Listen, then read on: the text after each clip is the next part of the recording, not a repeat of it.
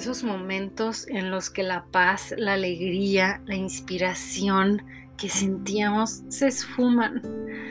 Cuando llega un problema que no habíamos advertido, como si estos rasgos de la presencia de Dios dejaran de ser.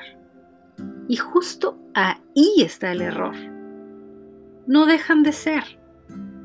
Aquí están con todos nosotros siempre sin abandonarnos, porque Jesús no nos abandona y es su presencia que sigue aquí. Por lo tanto, los problemas se irán. Van a volar eventualmente como si huyeran de nuestra vida, se van a ir. Tal vez no instantáneamente como quisiéramos a veces, pero va a suceder. No perdamos la perspectiva no ceder ante el miedo jamás, ante el ruido o el ladrido de los problemas. Tratemos de mantener la paz, porque de alguna manera le estamos gritando de regreso a los problemas y a los involucrados. No te creo. Es más fuerte el que está en mí que el que está contra mí.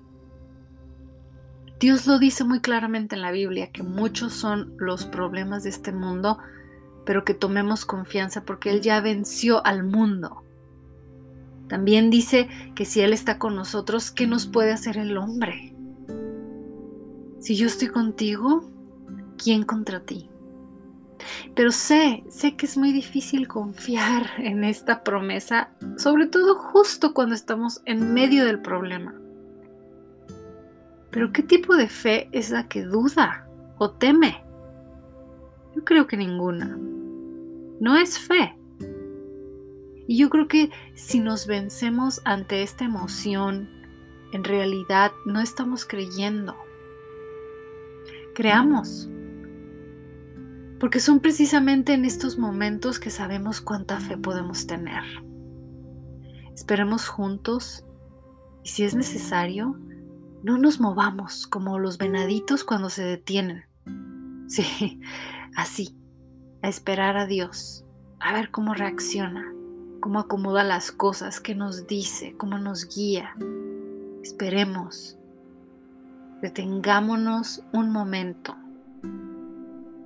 Estemos expectantes de su aparición y manifestación en medio de nuestros problemas, porque eso es fe, porque así lo prometió y Él es fiel, porque esta expectativa grita fuertemente a los abismos que el que está en nosotros y que venció al mundo, porque esta espera paciente grita que creo que llegará, que creo que lo veré caminando en medio del mar, que creo y confío en que puedo ir a despertarlo mientras duerme una siesta en la barca en medio de esa tormenta porque puedo celebrar que está ahí y me enseña con el ejemplo a no tenerle miedo a las tormentas, porque me enseña que puedo dormir una siesta en medio de los problemas, que la tempestad obedece a su nombre, porque aunque los montes se muden al centro del mar y la tierra tiemble, no temeremos.